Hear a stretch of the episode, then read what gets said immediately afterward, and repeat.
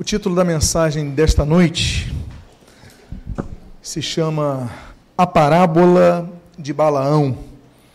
Existem várias parábolas na Bíblia, nós nos nós associamos geralmente as parábolas, esse termo de parábolas, com as parábolas do Senhor Jesus. Mas existem outras parábolas também no Antigo Testamento. Por exemplo, a parábola de Isaías, temos a parábola de Jotão e temos também a parábola de Balaão. Essa, essa mensagem ela tem a, o seu texto sintetizado nesse livro, que está à disposição na livraria, a quem possa interessar. Lembrando que todas as pregações estão sendo disponibilizadas também no YouTube, a quem desejar, para que você possa compartilhar com outras pessoas. Eu convido a que você abra as Escrituras da Verdade no livro de Números, livro de Números, capítulo 23. Livro de Números, capítulo de número 23. E eu gostaria de iniciar esta mensagem no versículo 13. Eu quero lembrar os irmãos que o livro de Números é o quarto livro da Bíblia. Em hebraico é Bemidbar, que significa no deserto, associando ao no deserto de, porque existem vários desertos que Israel é, passa antes de chegar na terra prometida. Israel não passa apenas pelo deserto do Sinai, Israel passa pelo deserto de Sim, passa pelo deserto de Zim, passa pelo deserto de Zur, de Sur, passa pelo deserto de Abarim, passa pelo deserto de Arnon, passa pelo deserto do Sinai, passa pelo deserto de Parã. Então Israel passa por vários desertos e esse livro então fala no deserto. Nas traduções posteriores, nas traduções latinas, e aí nós temos vários autores latinos, eles preferem colocar o, no, no título desse número de, desse texto de números. Pois bem, Números é um livro que é dividido em três é, partes básicas. Lembrando que Números, ele abarca o final de Israel no Egito, a saída de Israel no Egito, a entrada no deserto. Por isso que Números trabalha sobre isso. Números, por exemplo, do capítulo 1 ao capítulo número 10, fala de Israel ali no deserto do Sinai.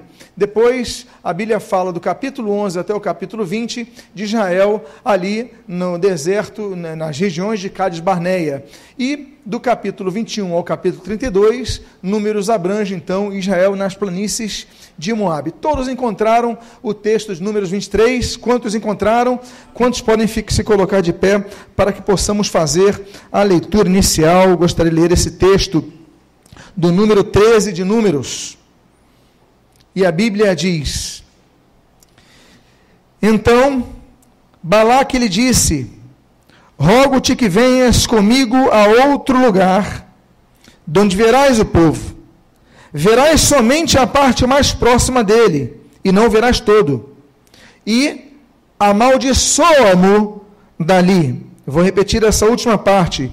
E amaldiçoa-mo dali. Oremos. Pai amado, Deus bendito, lemos a tua santa e preciosa palavra e pedimos, Deus, fala conosco nesta noite abençoa nossas vidas, fortalece a nossa alma, renova a nossa fé e o que nós pedimos, nós o fazemos agradecidos em nome de Jesus. Amém. E amém. Os irmãos podem, por favor, tomar assento.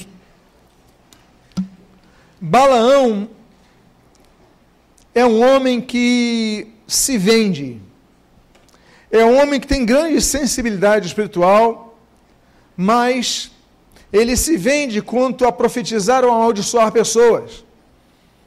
É quase como se ele estivesse aqui no Rio de Janeiro entregando um folheto na rua dizendo: Olha, eu trago o seu amor em três dias.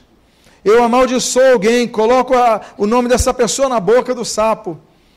É uma pessoa que se vende. É uma pessoa que, enfim, se coloca à disposição. E Israel vivia uma fase onde todos os povos começavam a temer o exército de Israel. Porque por onde Israel passava, Israel ia implantando vitórias, e vitórias sobre vitórias. Israel está chegando na região do rei Balaque. E o rei Balaque fala: Bom, eu, se outros exércitos não conseguiram vencer Israel, como eu vou conseguir? Eu não vou conseguir pelas for pela força, Eu não vou conseguir pelo meu poderio bélico. Eu já sei. Tem uma forma de nós vencermos Israel, que é na forma espiritual. Eu vou contratar Balaão. Balaão é muito conhecido por causa de sua mula, a mula que fala, que repreende Abraão. Mas Balaão então é contratado para amaldiçoar Israel. Balaque então contrata esse homem a peso de ouro e fala: olha, vai. E como nós vemos nesse texto, você vai ficar aqui na montanha, você vai ver parte do povo, mas é suficiente para você amaldiçoar o povo. É interessante notarmos que por três oportunidades, Balaão tenta amaldiçoar o povo de Israel, mas não consegue, e Balaão acaba abençoando o povo de Israel. Essa parábola, sobre a qual nós trabalharemos nesta noite, ela trata sobre a segunda vez que Balaão tenta amaldiçoar Israel. E nós temos então que começar a ver nesse texto duas grandes verdades que Balaão diz na introdução dessa maldição que ele tenta infringir sobre Israel. A primeira grande verdade que Balaão diz se encontra no versículo 19. E a Bíblia diz: Deus não é homem para que minta, nem filho de homem para que se arrependa. Porventura, tendo ele prometido, não fará? Ou tendo falado, não cumprirá? Deus é um Deus fiel. Deus é um Deus que cumpre as suas promessas. Deus, por exemplo, a Bíblia diz em Deuteronômio capítulo número 7, que Deus, ele é fiel para cumprir a sua aliança. A Bíblia diz em Números capítulo número 23, que Deus é fiel para cumprir as suas promessas. A Bíblia diz no Salmo de número 119, que a fidelidade de Deus é eterna. A Bíblia diz em Lamentações, Jeremias capítulo número 3, que a fidelidade de Deus é grande. A Bíblia diz, por exemplo, em 2, 2 eh, Coríntios capítulo 12, que a fidelidade de Deus para conosco não nos permite que nós sejamos tentados além de nossas capacidades de enfrentar a tentação e vencê-la. Por quê? Porque Deus é fiel. Deus cumpre a sua palavra. Quando Deus promete, Deus cumpre. Se Deus prometeu algo à sua vida, você descanse no Senhor, porque Deus vai cumprir a sua palavra. Então, a primeira coisa que esse profeta, ele é contratado para amaldiçoar Israel, para imprecar sobre Israel uma palavra de derrota. Ah, Israel, você vai ser derrotado. Israel, vai vir uma praga sobre vocês, vai vir uma maldição sobre vocês, vai vir uma peste, uma peste sobre vocês, mas nesse momento ele abre a boca e ele falou: Olha, mas eu não posso, porque tendo ele prometido, ele não vai fazer. Tendo ele falado, ele não vai cumprir o que Deus prometeu a Israel, ele vai cumprir Balaque. Eu não tenho essa capacidade. Então, ele é usado por Deus para falar a Balaque que ele não podia fazer nada contra um povo que é abençoado. Há uma segunda palavra, e eu quero dizer a vocês o seguinte: há uma coisa, a Bíblia diz sobre a igreja. O Senhor Jesus ele diz que as portas do inferno não prevalecerão sobre a igreja. Nada pode impedir o avanço da igreja. Nada pode. Olha, o poder político não pode, leis não podem, exércitos não podem, as pessoas, a sociedade não pode impedir, só tem uma coisa que pode afetar a igreja e destruir a igreja. Uma coisa, e essa coisa se chama pecado. Como nós lemos nas sete igrejas do Apocalipse, as sete igrejas que estão ali descritas em Apocalipse capítulo 2 e capítulo 3, das sete igrejas, cinco se perdem por causa do pecado, porque desistiram, porque sucumbiram ao pecado. Mas o diabo não tem poder contra a igreja, mas nós devemos então vir vigiar, não apenas orar. Há uma segunda verdade que Balaão ele fala a respeito e para aquele rei que contratou Israel para amaldiçoar o povo. A Bíblia diz o seguinte: Eis que recebi ordem, ele abençoou, não o posso revogar. Ele abençoou, não o posso revogar. Meus amados irmãos, não existem maldições que possam afetar a vida do crente se ele estiver guardado debaixo, habitando no esconderijo do Altíssimo, como diz o Salmo 91, pois o mesmo Salmo diz que praga nenhuma alcançará a sua tenda. Amados irmãos, há quem diga o seguinte: não, mas a maldição pega, porque a Bíblia diz, por exemplo, no livro de Êxodo, capítulo número 20, que a maldição ela atinge até a quarta geração. Ah, o meu bisavô se separou com aquela idade, o meu avô se separou com aquela idade, o meu pai se separou com aquela idade e, e eu estou me separando. Ah, o meu avô morreu de, de infarto, o meu, meu pai morreu de infarto, eu vou morrer de infarto. Muitas vezes nós pensamos e já pregamos que essa maldição vai nos atingir, mas eu quero dizer o seguinte: que praga nenhuma atingirá a vida do crente. Quando nós temos a Cristo, nós temos um poder maior eu citei o texto de Êxodo capítulo 20, porque o texto diz que a maldição alcança até a quarta geração. Mas eu quero lembrar a você que se a maldição atinge até a quarta geração da pessoa que foi amaldiçoada, as bênçãos de Deus alcançam até mil gerações, porque as bênçãos de Deus são maiores. A Bíblia diz, por exemplo, no livro, do, no livro de Provérbios, capítulo 26, o seguinte: olha, assim como a ave é, é, é, foge, assim como a andorinha no seu voo, a maldição sem causa não se cumpre. Ou seja, quando alguém tentar amaldiçoar alguém, em primeiro lugar, se não houver causa, essa maldição não atinge a pessoa. A pessoa pode querer rogar praga contra alguém, mas se essa pessoa não estiver dando causa para isso, a maldição não pega ela. A segunda coisa sobre maldições, nós aprendemos, por exemplo, no livro é, do profeta Ezequiel, no capítulo número 18, nós temos dois textos muito interessantes. O texto do versículo 2 e do versículo 3 fala assim: olha, que história é essa que vocês dizem em Israel? Os pais comem uvas, uvas verdes e os filhos embotam-se-lhes os dentes? E, a, a, e, ele, e, e Deus fala no versículo 3: Tão certo como vivo, assim direis: nunca mais se falará esse ditado em Israel. Ou seja, os pais comem uva ver, uvas verdes e os filhos embotam os dentes. Vocês não podem dizer isso, porque isso não se cumprirá. Por isso que nesse mesmo capítulo 18 de Ezequiel, no versículo número 20, diz assim: é, A alma que pecar, esta morrerá. Ah, o filho não é, levará a iniquidade do pai, e o pai não levará a iniquidade do filho. Portanto, Deus fala sobre a questão de maldição hereditária, que ao poder poder que faz cessar essa maldição. E que poder é esse? A Bíblia diz, por exemplo, é, o Senhor, a, a, Bíblia diz em 2 Coríntios, capítulo número 5, ah, se alguém está em Cristo, nova criatura é. As coisas velhas já passaram, e eis que todas se fazem novas. Quando nós recebemos a Jesus, toda praga cessa. Quando nós temos a Jesus, a maldição não nos alcança.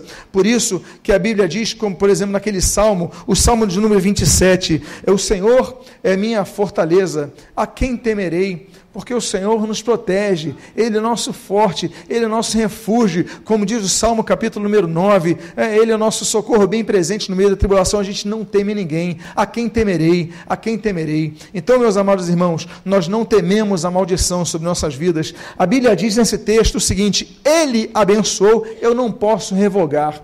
Quando Deus abençoa uma vida, se outra vida tenta amaldiçoá-la, o texto diz: Eu não posso revogar, porque ninguém tem o poder de revogar as bênçãos de Deus. Então, se alguém falar uma bênção para a tua vida, traz uma palavra de bênção para a sua vida, e chega alguém traz uma palavra de maldição, descansa, durma tranquilo, durma ao sonho dos justos. Por quê? Porque essa maldição não é capaz de revogar as bênçãos de Deus. Diga para a pessoa que está do seu lado: as bênçãos de Deus são maiores do que qualquer maldição. Existem vários tipos de bênçãos que a Bíblia declara. Existe, por exemplo, a primeira bênção mencionada, é a bênção redentora que nós vemos ali em Gênesis capítulo de número 3.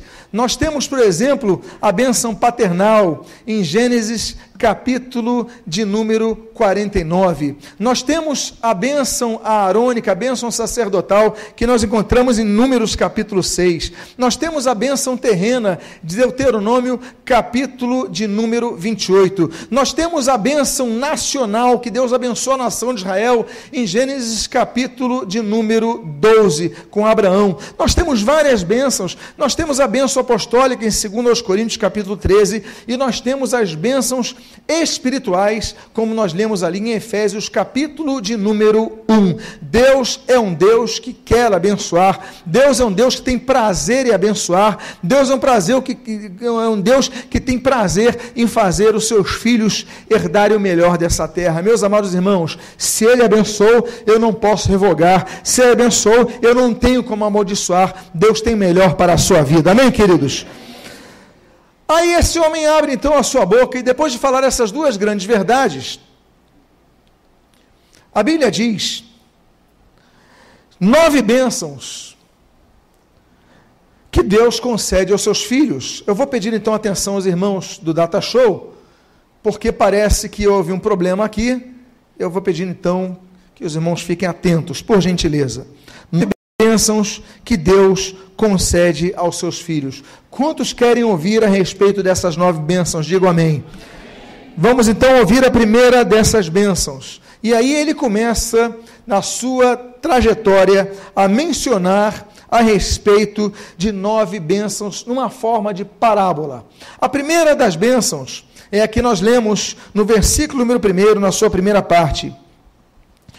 Não viu iniquidade em Jacó, nem contemplou desventura em Israel. Eu faço uma pergunta aos irmãos que têm um mínimo de conhecimento bíblico. A você que tem um mês de conversão, eu faço uma pergunta. Jacó e Israel eram duas pessoas diferentes ou eram dois nomes para a mesma pessoa? Vocês estão de parabéns. É a mesma pessoa. Por que, que o texto diz: não viu iniquidade em Jacó e não contemplou desventura em Israel. Jacó representa uma fase na vida da pessoa, Israel representa outra fase na vida da pessoa. Naquele val de Jaboque houve aquela luta com o anjo do Senhor e é, o seu nome foi mudado. Meus amados irmãos, quando nós temos um encontro com Deus, um encontro impactante com Deus, nós começamos a entrar uma nova dimensão de conhecimento espiritual, a nossa mente se amplia, nós começamos a perceber coisas que antes não conhecíamos mas ainda assim, nós um povo que é caracterizado por termos aliança com Deus. Jacó tinha aliança com Deus e passava por problemas. Israel tinha uma aliança com Deus e fez nova aliança com Deus e também tinha suas lutas, mas Deus não viu iniquidade em Jacó, porque Deus perdoou Jacó, Deus perdoou os pecados, como diz Miqueias, né? Deus lançou os nossos pecados no fundo do mar. Deus não contemplou desventura Israel. Ah, mas eu sou azarado, eu sou desventurado, eu não tenho sorte. Para de falar essas coisas, porque Deus não contempla azar na sua vida, Deus não vê desventura na vida de Israel. Você é um filho de Deus, você é um servo de Deus. Deus é um Deus que fez aliança com você. Deus é um Deus de alianças, saiba disto. Deus, a Bíblia fala sobre várias alianças que Deus realizou com o seu povo. Nós temos, por exemplo, a primeira aliança em Gênesis capítulo 1, versículo 26, uh, ah, que a Bíblia fala, a primeira aliança, que é a aliança trinitariana, façamos, pois, o homem a nossa imagem, conforme a nossa semelhança. Há uma segunda aliança, é a aliança é, a adâmica que Deus faz com Adão logo após o pecado. Há uma terceira aliança em Gênesis capítulo número 9, que é a aliança que Deus faz com Noé, a aliança noaica. Há uma quarta aliança que Deus faz, é a aliança que Deus faz com Abraão, em Gênesis capítulo 12, tendo seu corolário em Gênesis capítulo número 15, a aliança abraâmica. Deus faz também uma aliança a aliança israelita em Deuteronômio, capítulo 28 e capítulo 29. Deus faz aliança, nós temos a aliança davídica, aliança que se encontra em 2 Samuel, capítulo número 17. Mas nós temos uma aliança, essa aliança para nós, eh, e temos a aliança mosaica, naturalmente, de Êxodo, capítulo 19, versículo 25. Mas nós temos uma grande aliança, uma aliança definitiva. Aquela aliança que o profeta Jeremias já profetizaram no capítulo número 31 de seus escritos. A Bíblia fala sobre a nova aliança, a aliança que foi assinada não por sangue de carneiro, mas pelo sangue do Cordeiro de Deus que tira o pecado do mundo, como diz João capítulo 1, versículo 29, o sangue de Jesus que nos purifica de todo pecado, como diz 1 João capítulo de número 1, versículo número 7. Meus amados irmãos, Deus é um Deus que faz alianças. Deus fez aliança contigo. Deus vai te proteger, Deus vai te livrar. Deus não vê desventura na sua vida. Deus não vê azar na sua vida. Deus vê bênção na tua vida. Diga à pessoa que está do seu lado: Deus fez uma aliança contigo, você é abençoado. Há uma segunda bênção que nós vemos nesta parábola de Balaão. E a segunda bênção se registra, se encontra na continuação desse versículo de número 21, quando o texto sagrado assim registra: O Senhor, seu Deus, está com ele. O Senhor, seu Deus, está com ele. Amados irmãos, uma das coisas mais bonitas que nós podemos ouvir é quando as pessoas reconhecem a nossa paternidade espiritual. Balaão, ele fala o seguinte: olha, o Senhor, o seu Deus, está com eles, eles têm um Deus que está com eles. A presença de Deus. A presença de Deus é muito preciosa, amados irmãos. A presença de Deus, nós não temos como nos esconder dela. A Bíblia diz, em Gênesis capítulo 3, que Adão e Eva procuraram se esconder da presença de Deus. A Bíblia diz em Gênesis capítulo número 4, que Caim procurou fugir da presença de Deus também, não conseguiu. A Bíblia diz em Gênesis capítulo 5, capítulo seguinte, uma coisa muito bonita. Enoque, ele andava tanto na presença de Deus que Deus levou para si. Enoque andou com Deus. Olha que coisa bonita a presença de Deus quando nós caminhamos com Deus. Quando Deus então chega para o idoso Abraão, a Bíblia diz em Gênesis capítulo 17: é, Eu sou o Deus Todo-Poderoso, anda em minha presença e ser perfeito. Deus fala assim com Abraão em Gênesis capítulo 17. Por quê? Porque diante da presença de Deus, como diz o Salmo 114, a terra treme. É por isso que o salmista no Salmo 139, ele diz o seguinte: Olha, para onde me ausentarei do teu espírito? Para onde fugirei da tua presença? Não temos como fugir da presença de Deus. Tudo o que nós precisamos em nossa vida é a presença de Deus. Amados irmãos, nós podemos ter todo o dinheiro do mundo, nós podemos ter todo o poder do mundo, nós podemos conquistar todo o mundo, mas se não tivermos a presença de Deus em nossa vida, nós somos os mais miseráveis dos homens.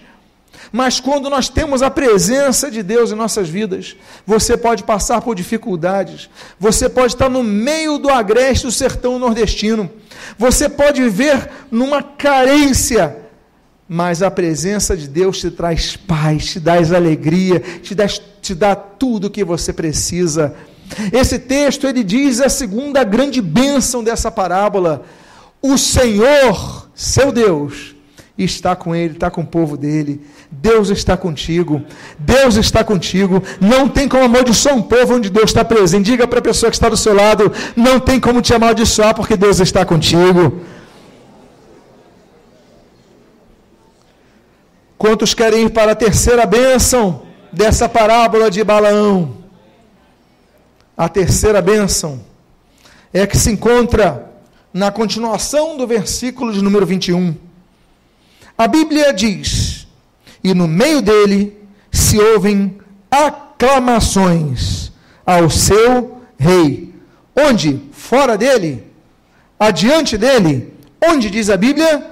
No meio dele se ouvem aclamações ao seu rei. Amados irmãos, nós somos um povo que louva a Deus. Balão ele fala: Olha como eu posso amaldiçoar um povo. No meio desse povo se ouvem aclamações ao seu rei. Nós vemos a Bíblia falando sobre os louvores, que coisa bonita, não é verdade? A Bíblia falando, por exemplo, do louvor dos anjos, há louvor nos céus, há os anjos ali descendo em, em Beit Saur, nas cercanias de Belém, da, eh, da Judéia, ali os anjos então louvando a Deus, glória a Deus nas alturas, paz na terra. Meus amados irmãos, se ouve louvores nos céus. Mas a Bíblia diz também que nós devemos louvar a Deus no meio dos gentios, Salmo de número 18. No, nós devemos louvar a Deus no meio dos gentios. As pessoas podem não conhecer a Deus, mas nós devemos louvar a Deus. A Bíblia diz no Salmo de número 26 que nós devemos louvar a Deus no meio da congregação. Aqui, quando nos reunimos, nós trazemos salmos, nós trazemos cânticos, nós louvamos ao Senhor, na é verdade, porque porque louvor é uma forma não apenas de reconhecer, mas de agradecer a Deus. É por isso que nós aprendemos que devemos louvar nos momentos difíceis e nos momentos felizes. Nos momentos felizes, por exemplo, como diz ali o livro de Atos Apóstolos, capítulo 3, por aquele homem que foi curado junto à porta formosa. E nos momentos difíceis, como o próprio livro de Atos Apóstolos, no capítulo 16, quando nós vemos Paulo e Silas presos em Filipo e ali, cerca de meia-noite, eles estavam louvando a Deus. Nós devemos louvar em todo o tempo, mas nós devemos lembrar o seguinte: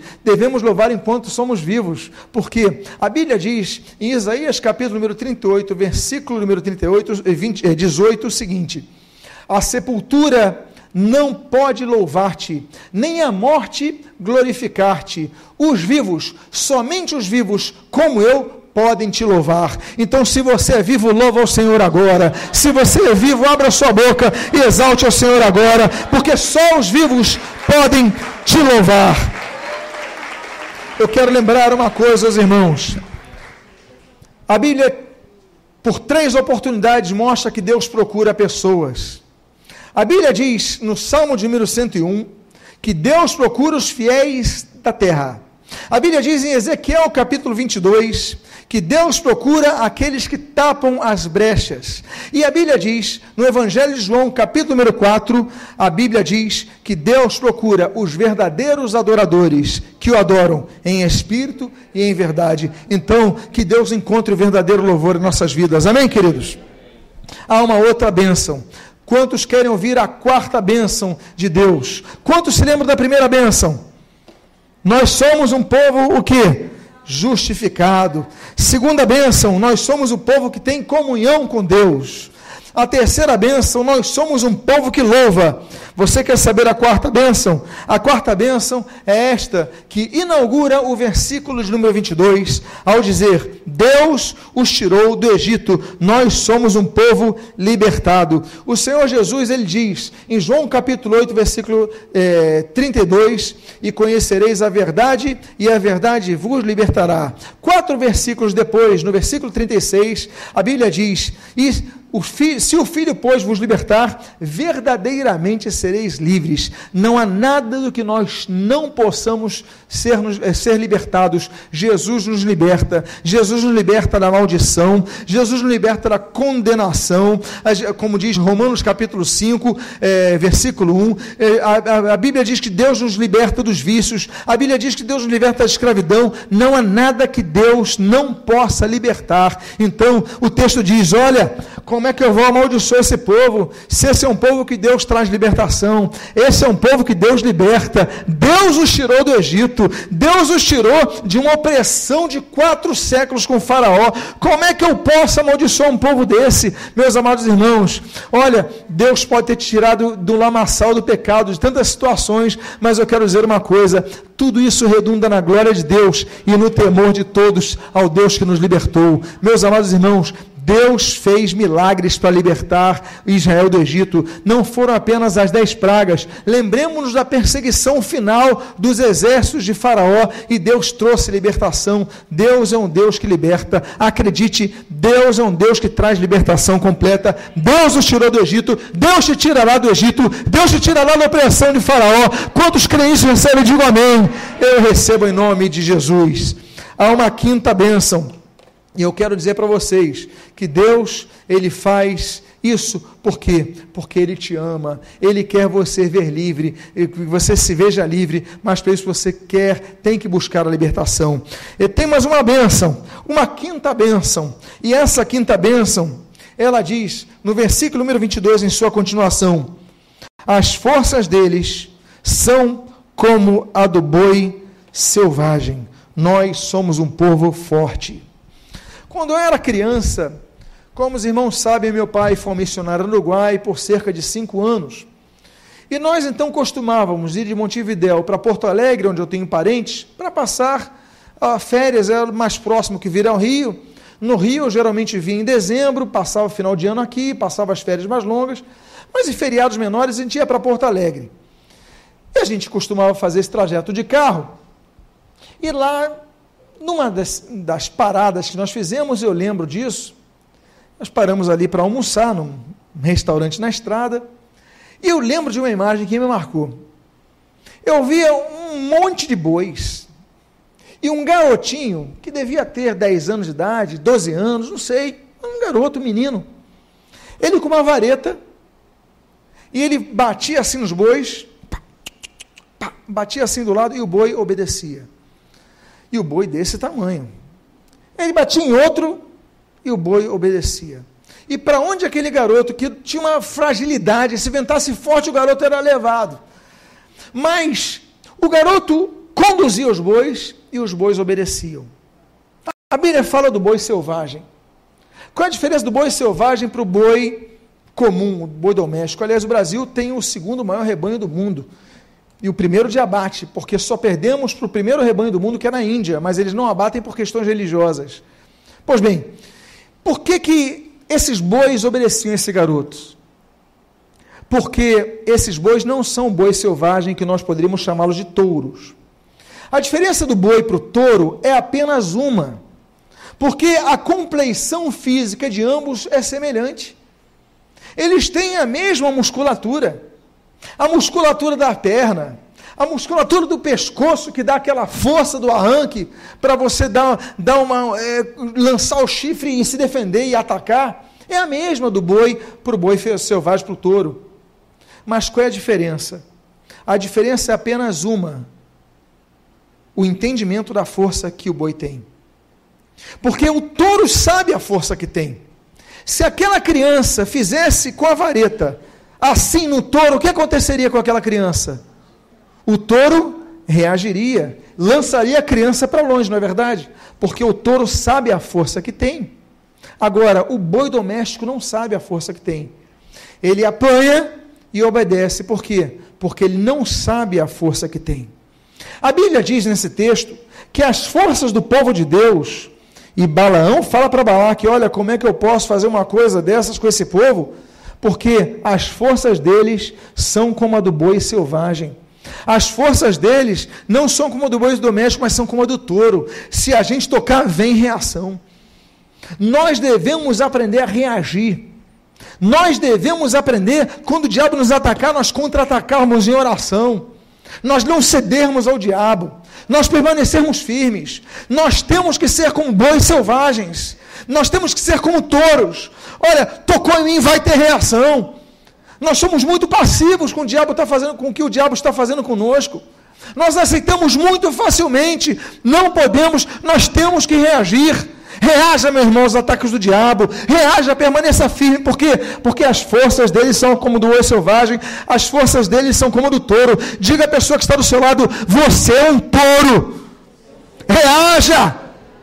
Não aceite passivamente os ataques do diabo. Há uma outra bênção. Há uma quinta bênção. Então, a quinta bênção é que nós somos um povo forte. Seja forte e corajoso, diz Josué capítulo 1, versículo 9, não é verdade? E por isso nos alegramos, como diz Neemias capítulo número 8, olha, a alegria do Senhor é a nossa força. É por isso, amados irmãos, que nós devemos entender aquilo que está em Filipenses capítulo 4, versículo 13. Tudo posso naquele que me fortalece, é Deus que nos fortalece. O diabo pode vir com tudo, mas nós vamos reagir, não vamos nos entregar. A Bíblia traz uma sexta bênção nessa bela parábola de Balaão. Quantos estão sendo abençoados com essa parábola? A Bíblia diz nessa, nesse texto, no versículo 23, no seu início, o seguinte: Pois contra Jacó não vale encantamento e nem adivinhação contra Israel. Nós somos um povo protegido. Eu já mencionei para vocês que maldição sem causa não nos alcança. Eu já falei para vocês do Salmo 91, que aquele que habita no esconderijo do Altíssimo praga nenhuma atingirá a tua tenda. Ah, mas tem maldição que atingiu a minha família na segunda, terceira, quarta geração, mas não vai atingir você. Você está livre disso. Nenhuma condenação há para os que estão em Cristo Jesus. Amém, amados irmãos? Romanos capítulo 8, versículo 1. Não há maldição contra a tua vida. Você está livre. Não vale encantamento contra Jacó. Não vale adivinhação contra Israel. Olha, se alguém falar assim, olha, vai dar tudo errado na sua vida. Olha, vai dar isso. Olha, tem uma, uma praga sobre você, fala assim: o sangue de Jesus me livrou de toda maldição, não vale encantamento contra a minha vida. Ah, eu vou fazer um encantamento contra ele, eu vou fazer uma feitiçaria contra ele, eu vou fazer uma macumba contra ele, eu vou fazer um despacho contra ele. Pode fazer o que quiser. Aliás, faz isso, multiplica por 10 multiplica por cem, multiplica por mil, que nada vai me tocar, nada vai me alcançar, porque Deus te protege contra toda maldição. Diga à pessoa que está do seu lado: Deus te protege contra toda a maldição. Temos uma sétima bênção nessa parábola de Balaão. A sétima bênção é a que nós lemos. Na continuação desse versículo 23, a Bíblia diz: Agora se poderá dizer de Jacó e de Israel: que coisas tem feito Deus? Somos um povo que dá testemunho. Olha só que coisa bonita. Agora, Balaão, olha só, meus irmãos, ele foi contratado para amaldiçoar Israel. Olha o que, é que ele fala. E agora Israel vai dizer o seguinte: que coisas tem feito o Senhor? Eles vão dizer que coisas tem feito o Senhor, porque nós devemos glorificar a Deus. Nós até mencionamos o, o, a Assembleia de Westminster de 1647, no seu primeiro artigo dos 196 artigos. O primeiro deles é qual é a função primordial do ser humano? E a resposta é glorificar a Deus e usufruir de sua glória. Meus amados irmãos, nós devemos, eh, devemos glorificar a Deus, nós devemos atribuir glórias a Deus. Nos lembramos, por exemplo, daqueles leprosos, ah, quando o Senhor Jesus ele faz uma pergunta: não houve nenhum deles que voltasse para glorificar a Deus? Senão esse estrangeiro. Meus amados irmãos, nós devemos glorificar a Deus pelo que Ele faz em nossas vidas. Por isso, nós devemos dar graças em tudo. Não é verdade? Nós devemos dar graças pelo alimento, nós devemos dar graças pelo livramento, nós devemos dar graças pelo livramento que nós conhecemos e por aqueles que nós nem sabemos que Deus nos libertou. Porque nós somos um, um povo que dá testemunho. Nós damos testemunho em Jerusalém, na Judéia, em Samaria, nos confins da terra, como diz, por exemplo, Atos Apóstolos, capítulo 1, versículo 8. Nós somos um povo que dá dá testemunho, nós damos testemunho no meio da sociedade. A Bíblia diz que nós somos luz e a luz tem que brilhar no meio das trevas. E isso glorifica a Deus. Nós devemos sempre glorificar a Deus por nossos atos, nós devemos glorificar a Deus por nossas palavras, nós devemos glorificar a Deus por nossas ações, nós devemos glorificar a Deus em toda a nossa vida e não apenas na nossa voz nossa boca. Por quê? Porque nós devemos ser testemunhas fiéis de Deus. Assim como Antipas, em Apocalipse capítulo 2, é chamado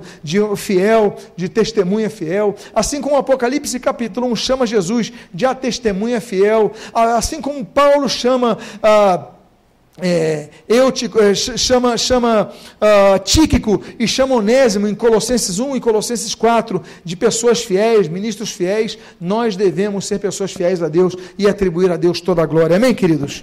Há uma outra bênção, há mais uma bênção, a, a penúltima bênção dessa parábola de Balaão que eu gostaria de compartilhar nesta noite é a que se encontra no início do versículo 24.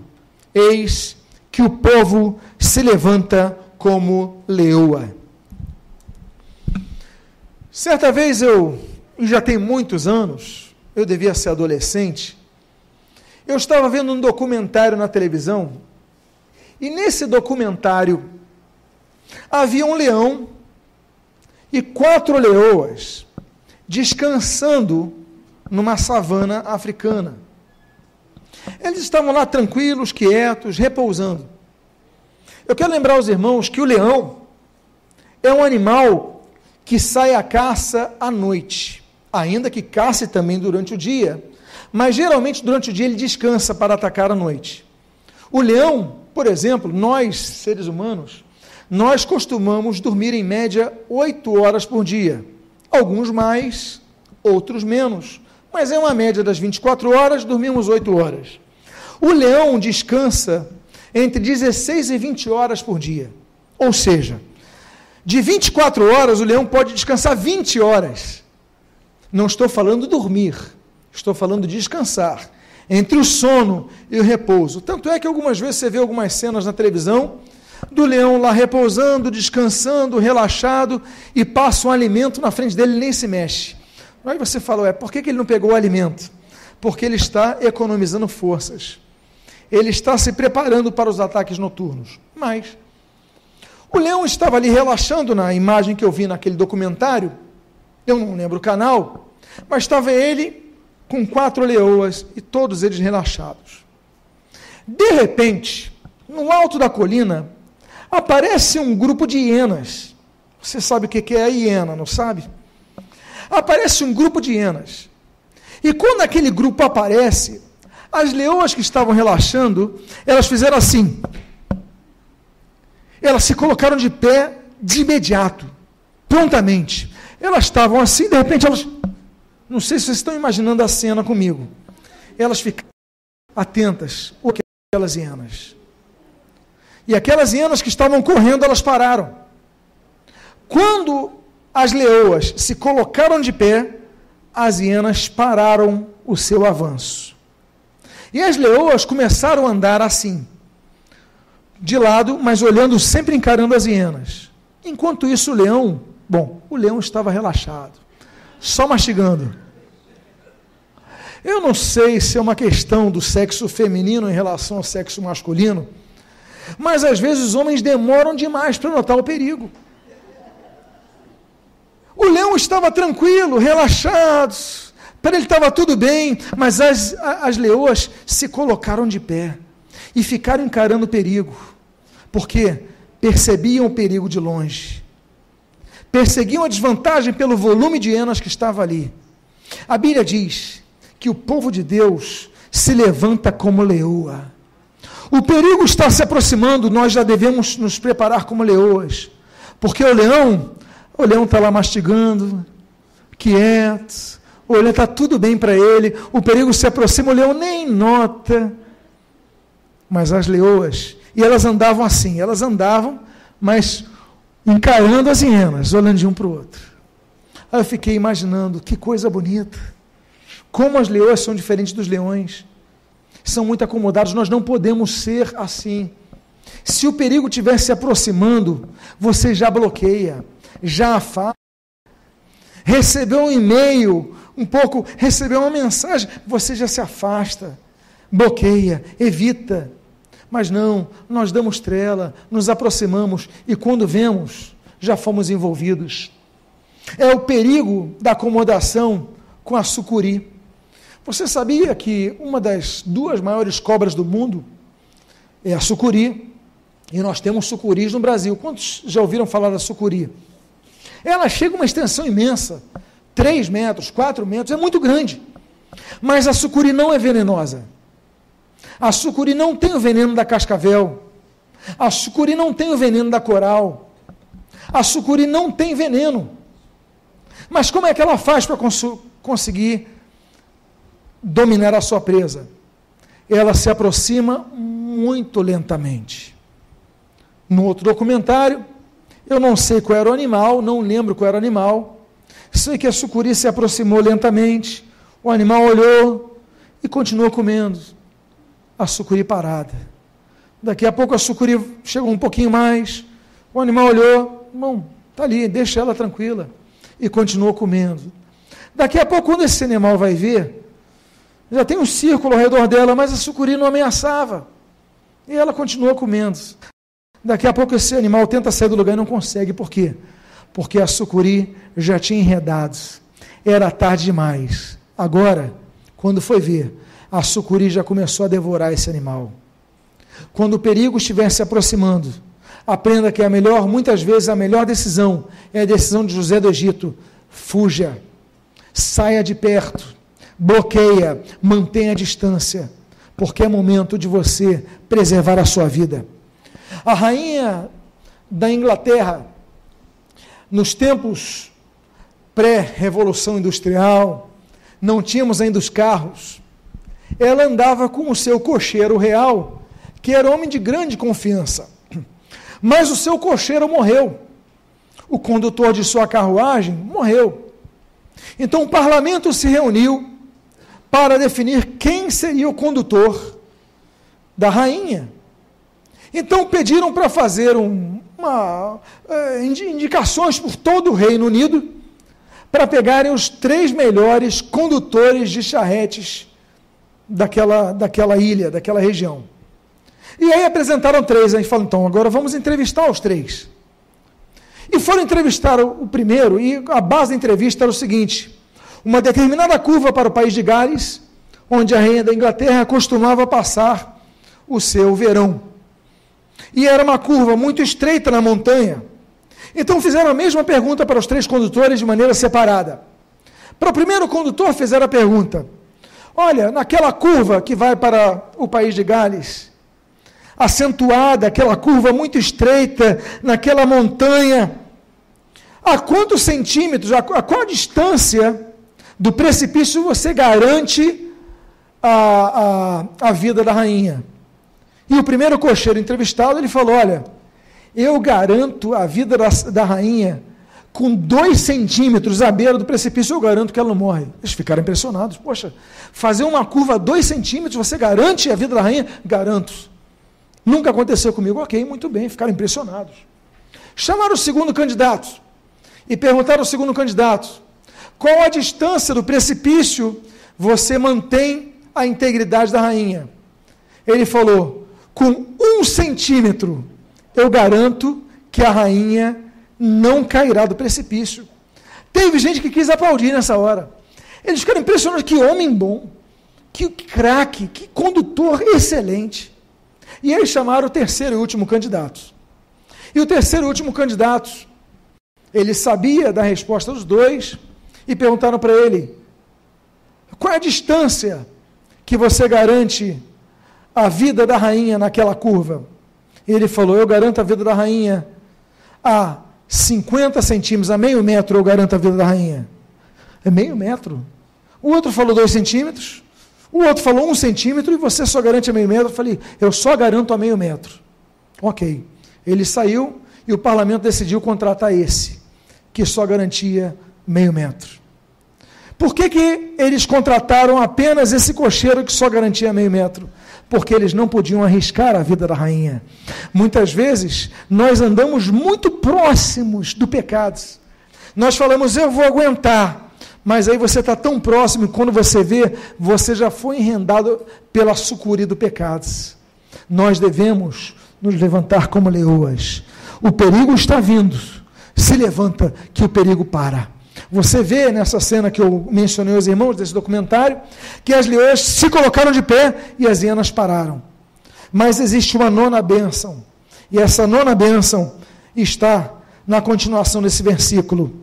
E se ergue como leão.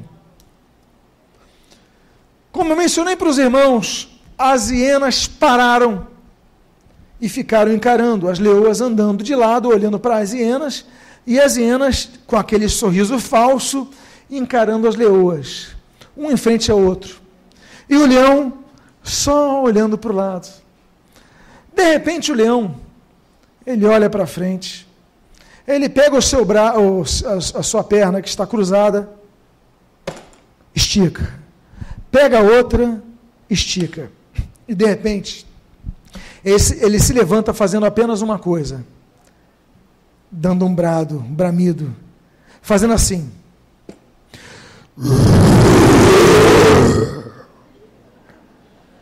Nessas horas, nessa hora, as hienas saíram correndo.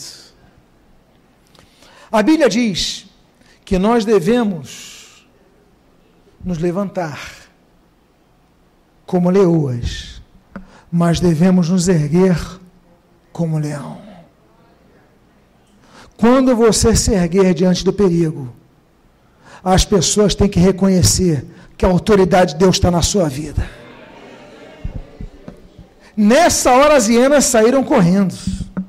Aí o texto, que vai para o décimo, diz: se deita, até que devore a presa e beba o sangue dos que forem mortos. o leão começou a correr atrás das hienas. E as hienas, no desespero, começaram a ir para um lado para o outro, porque o leão, ele começa lento, mas o leão esticando cada vez mais as suas pernas. E daqui a pouco o leão estava numa velocidade imensa. E a hiena tem a perna curta. Foi questão de segundos. Para daqui a pouco o leão pegar uma das hienas, o leão fez assim, a hiena começou a cambalhota, cambalhota, cambalhota, cambalhota. Quando a hiena para, o leão chega no pescoço e crava os seus dentes no pescoço daquela hiena. Acabou.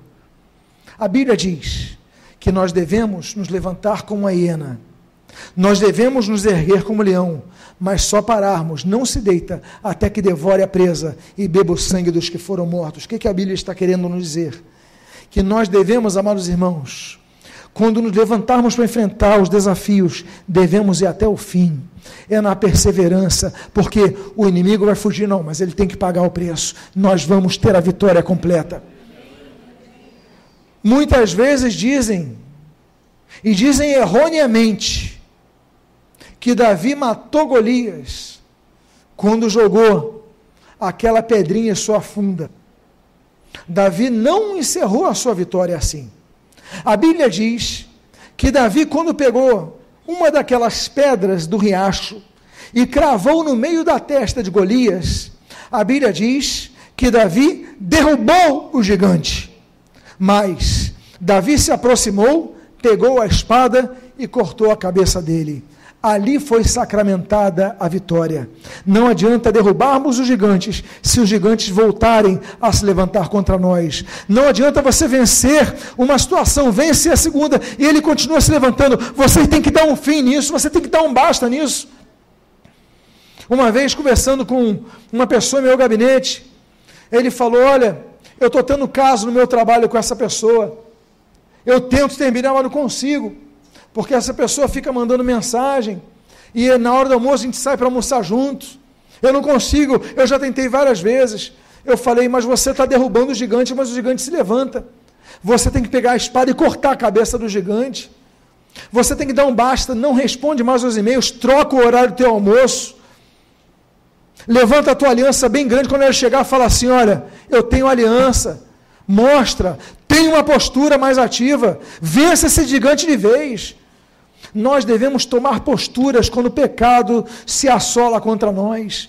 Não se deite até você devorar o adversário, até sacramentar a vitória, porque essa hiena nunca mais vai rir na tua cara, essa hiena nunca mais vai ameaçar a sua vida. Você tem que se levantar como leoa, você tem que erguer como leão, mas você tem que sacramentar a tua vitória. Eu queria fazer uma oração pela sua vida. Por quê? Porque a décima bênção, eu citei nove, mas para concluir, a décima bênção é que nós somos um povo vitorioso. Fique de pé nesse momento. Eu quero orar por sua vida. Você hoje ouviu uma parábola de um homem que foi contratado para amaldiçoar o povo de Deus, mas ele só abençoou, só falou bem. Deus usou aquele homem para trazer palavras de bênção. E eu quero dizer para você: Deus tem palavras de bênção para a sua vida. Deus tem palavras e as suas promessas se cumprem. Meus amados irmãos, mas é momento de você marcar uma aliança com Deus. Feche seus olhos agora. Eu quero fazer dois convites nesta noite. O primeiro convite, todos os olhos fechados, eu quero fazer um convite a você que quer entregar a sua vida ao Senhor Jesus nessa noite, alguém que quer entregar a sua vida como seu único Senhor e Salvador, levante seu braço se você é uma dessas pessoas.